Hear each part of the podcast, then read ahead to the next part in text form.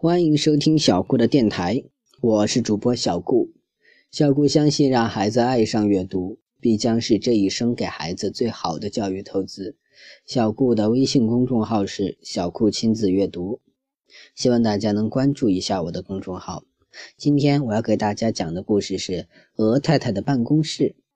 眼镜蛇小姐惩罚学生有两招，第一招是弹粉笔头，第二招是。关到鹅太太的办公室去。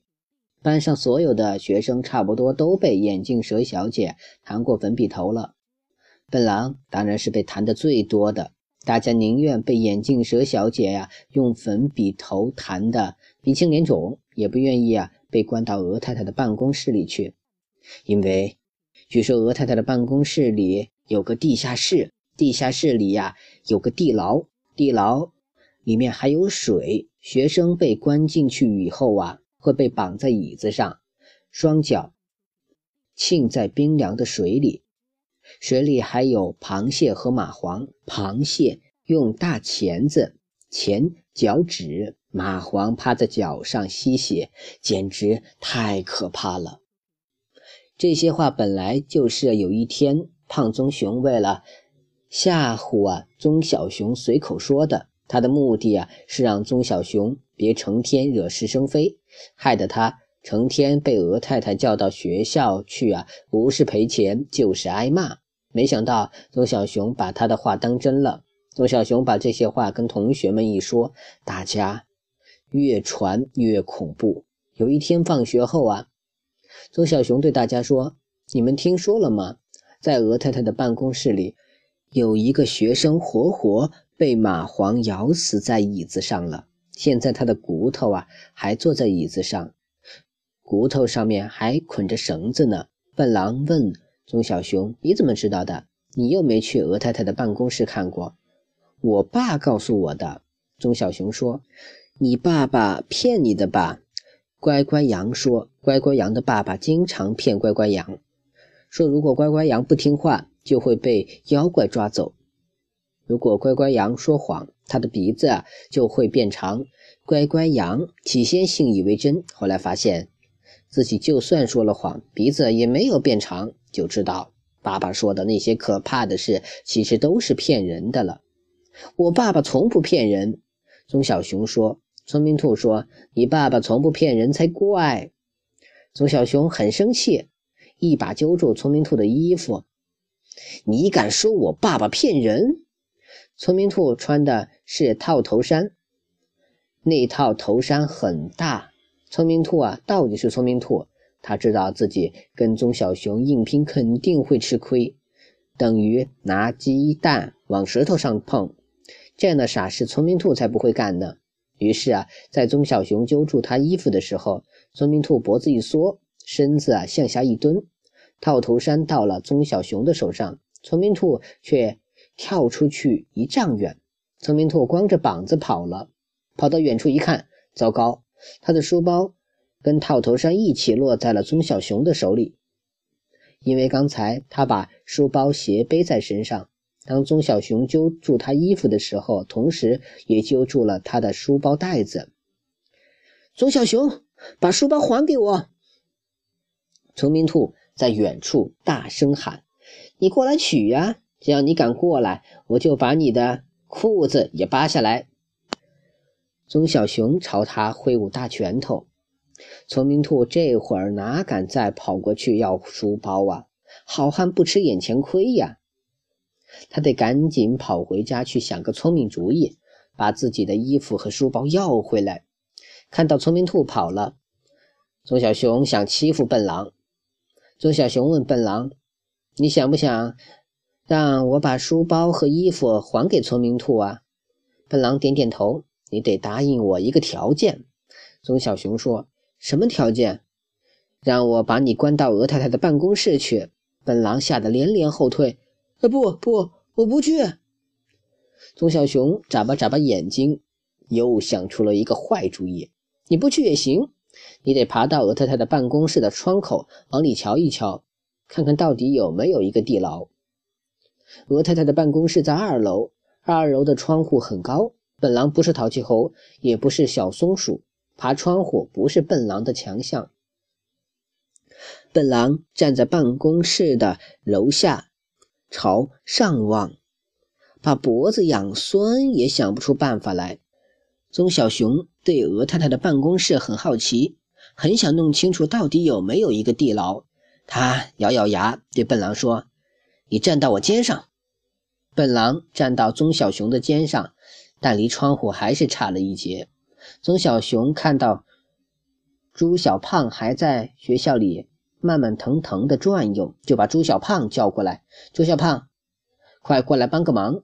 朱小胖慢慢腾腾地走过来，瓮声瓮气地问：“你们叫我过来干什么？”“你蹲下来，让我踩着你的肩膀。”我再让笨狼踩着我的肩膀，让他爬到鹅太太的办公室的窗口里，瞧一瞧，看看那个地牢是什么样子。朱小胖说：“你以为我傻呀？让你踩在我的肩膀上，你个子那么大，准会把我踩成肉饼。我踩你的肩膀，笨狼踩我的肩膀，这样还差不多。”钟小胖说：“你以为我傻呀？你那么胖，让你踩我的肩膀，我不就被你踩成肉墩子了吗？”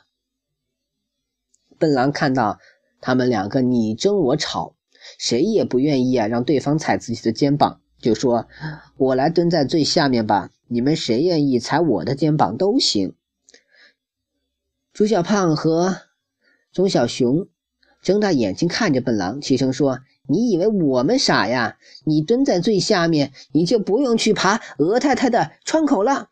我们为什么要在这里搭人梯？就是为了让你爬到窗口去看鹅太太的办公室的地牢啊！于是啊，棕小熊蹲在最下面，朱小胖站在棕小熊的肩膀上，笨狼又站在朱小胖的肩膀上。笨狼站在朱小胖的肩膀上啊。踮起脚尖，两只手刚好能攀住鹅太太办公室的窗台。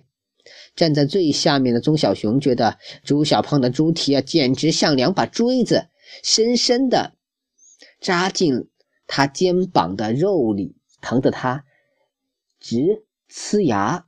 他的两条腿呀，虽粗壮的像柱子，有的是力气，但朱小胖实在是太胖了，压的。棕小熊啊，两腿直哆嗦。于是啊，棕小熊扑通一声倒在地上。朱小胖扑通一声啊，从空中掉了下来，像一座肉山压在棕小熊的身上。棕小熊和朱小胖弄出了很大的动静，让在办公室里啊批改作业的鹅太太听到了声音。鹅太太把头伸出窗外说。窗户外面是什么东西？朱小熊和朱小胖顾不得疼痛，拔腿就跑。鹅太太只看到了他们的身影。笨狼悬在半空中直喊：“救命啊！救命啊！”笨狼，你在这里干什么？掉下去会摔断腿的。鹅太太说着，抓住了笨狼的双手，把笨狼拖进了办公室。鹅太太的办公室里只有一张大桌子，一把大椅子。旁边还有一排沙发。笨狼没有看见地牢，地板上没有水，也没有螃蟹和蚂蟥。那张大椅子放在桌子后面，椅背上还挂着鹅太太的外套。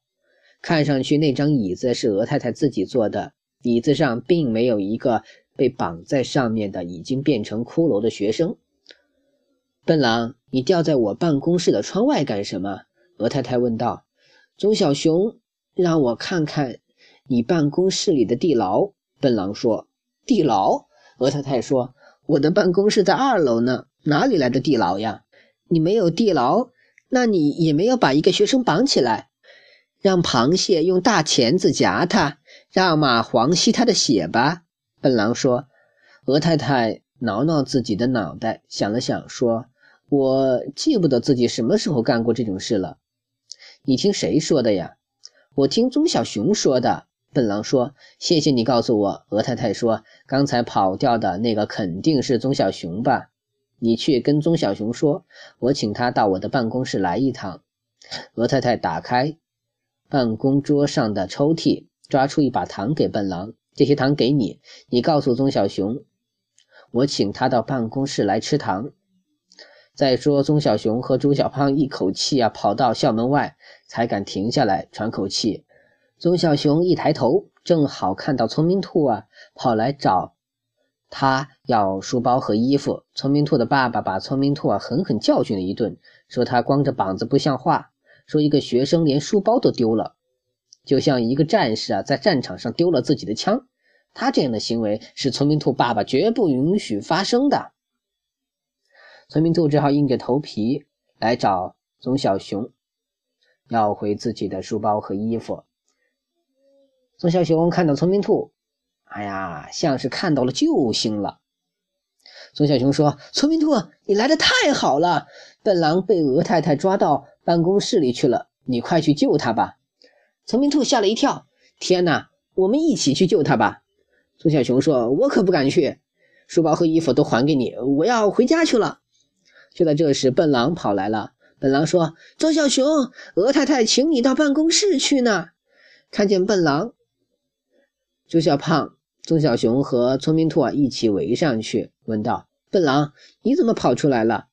鹅太太没有把你关进地牢吗？”鹅太太那里根本没有地牢。笨狼说：“你们瞧，鹅太太还给我糖吃呢。”鹅太太请钟小熊到办公室去吃糖，怎么只请棕小熊嘛？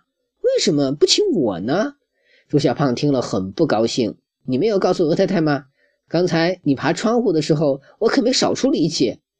棕小熊神气地挺起胸脯，哈哈哈哈！太好了，鹅太太请我去吃糖喽！棕小熊飞快地往鹅太太的办公室跑去。鹅太太看到棕小熊，问道。刚才是你让笨狼来爬窗户的吗？是啊，是我的主意。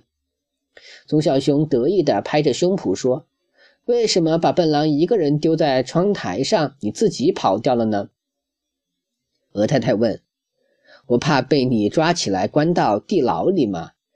要是笨狼从窗台上掉下去摔断了腿呢？那我不管，反正又不是摔断我的腿。”谁说我的办公室里有一个地牢呢？我爸爸说的呀。谁告诉你有一个孩子被绑在椅子上了呢？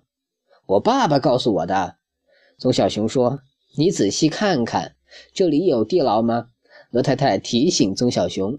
棕小熊把鹅太太的办公室啊前前后后、左左右右看了一遍，没有找到什么地牢。好，既然这样，那就请你爸爸到学校里来一趟吧。